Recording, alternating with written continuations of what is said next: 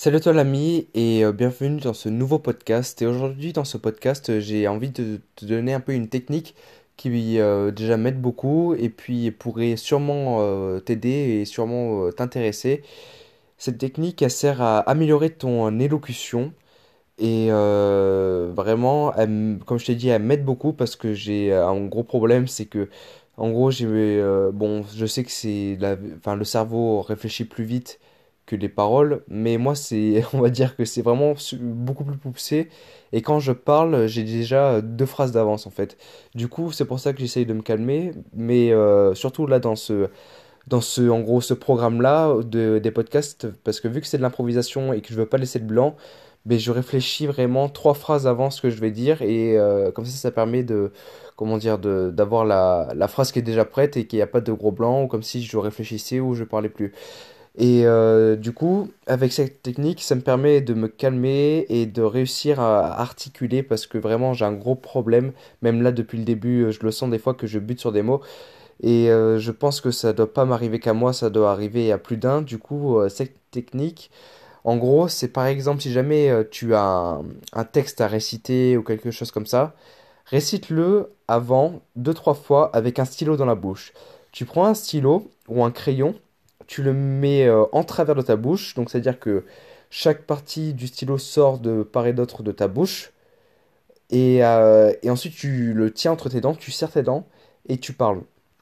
Le fait d'utiliser cette technique, c'est que je pense que tu trouveras ta vidéo dessus sur YouTube, ne t'inquiète pas si jamais tu n'as pas compris.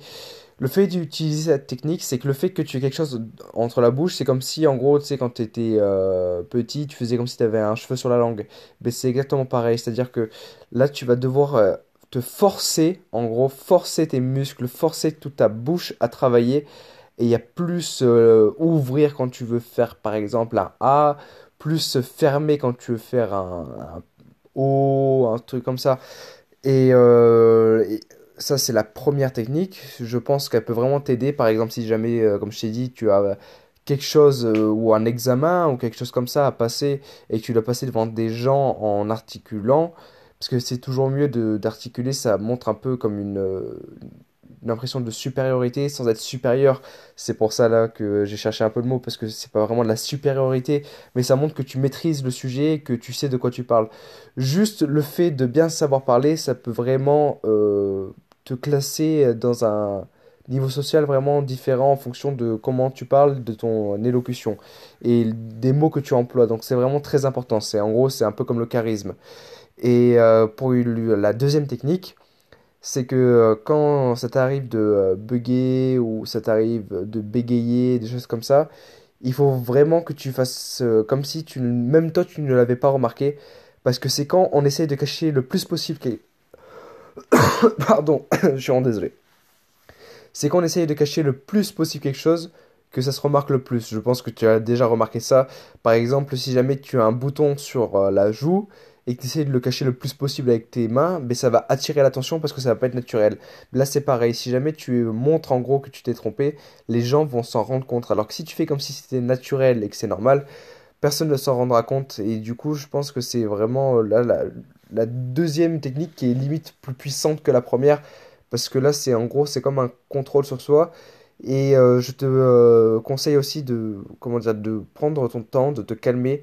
Ça permet aussi de, de mieux réfléchir et, comme on dit, de penser à deux fois à, ce que tu vas dire, même si c'est euh, compliqué. Moi, par exemple, je sais que j'adore parler vite, mais là, pour ce genre de podcast, c'est pas possible. Je sais que toi, tu aimerais aussi que je parle plus vite parce que là, tu t'ennuies un peu. Mais vraiment, je te conseille de mettre les podcasts en 1,5, comme ça, tu peux euh, avoir un débit qui est beaucoup plus euh, important.